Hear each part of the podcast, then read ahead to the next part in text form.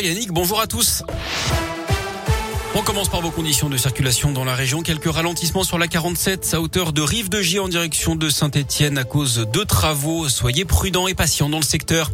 À la une des pourparlers en vue entre la Russie et l'Ukraine, une délégation ukrainienne est arrivée à la frontière avec la Biélorussie il y a quelques instants.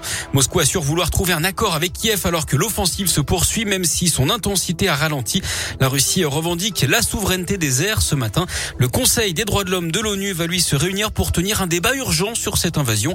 Emmanuel Macron tient également un nouveau Conseil de défense aujourd'hui. La France qui se mobilise pour l'Ukraine. 33 tonnes d'aide humanitaire ont été envoyées en Pologne pour venir en aide à la population ukrainienne qui fuit les combats, des tentes, des médicaments ou encore de la nourriture. C'est ce qu'annonce ce matin le ministre de l'Intérieur Gérald Darmanin. 30 autres tonnes vont également être expédiées en Moldavie. D'après l'ONU, l'Europe doit se préparer à une crise humanitaire de proportions historiques en Ukraine. Plus de 7 millions de personnes pourraient être déplacées à l'intérieur du pays si l'offensive russe se poursuit.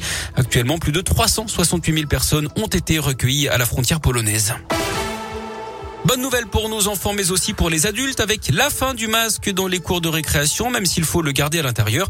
Le brassage par niveau est de nouveau possible, hein, ce qui veut dire que si un enseignant est absent, les enfants peuvent être dispatchés dans d'autres classes du même niveau. Un seul autotest est désormais nécessaire à J 2 si on est cas contact et vacciné. Le masque qui tombe également dans les lieux soumis au pass vaccinal, les musées, les cinémas, les restaurants, encore les salles de sport. Mais il reste en vigueur dans les transports, notamment les trains, les avions ou encore les bus. Le soulagement dans le Puy-de-Dôme, deux enfants de 8 et 10 10 ans qui avaient disparu à Chavarou hier en fin d'après-midi ont finalement été retrouvés sains et saufs d'après la montagne. Les deux enfants jouaient devant chez eux quand leurs parents ont perdu leurs traces. Un important dispositif a été mis en place avec des gendarmes et un hélicoptère équipé d'une caméra thermique. Les enfants ont finalement été retrouvés en train de faire du stop au bord d'une route à Chape deux h 30 plus tard. Ils ont expliqué s'être perdus dans l'obscurité. On reste en Auvergne avec cet homme blessé à coups de couteau à Clermont-Ferrand. Hier, il a été attaqué et blessé donc par deux coups à la jambe dans le quartier des Salins. Il a été rapidement pris en charge par les secours. Ses jours ne sont pas en danger.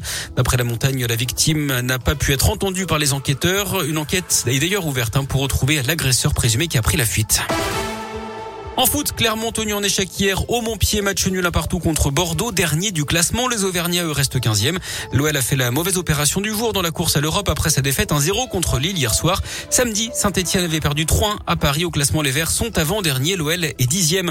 En tennis, le coup d'envoi de l'Open 6e sens métropole de Lyon Palais des Sports de Gerland. Deux Français sur les cours aujourd'hui, Alizé Cornet et la jeune lyonnaise Elsa Jacquemot. Et puis, on parle, puisqu'on parle de tennis, cette première depuis 2004, le russe Daniel Medvedev devient ce lundi numéro 1 mondial de tennis. C'est la première fois que cette place n'est pas occupée par un membre du Big Four, Federer, Nadal, Djokovic ou Murray depuis 6601 jours. Il chipe la place à Djokovic qui était resté en tête du classement pendant 361 semaines. C'est un record. parfait.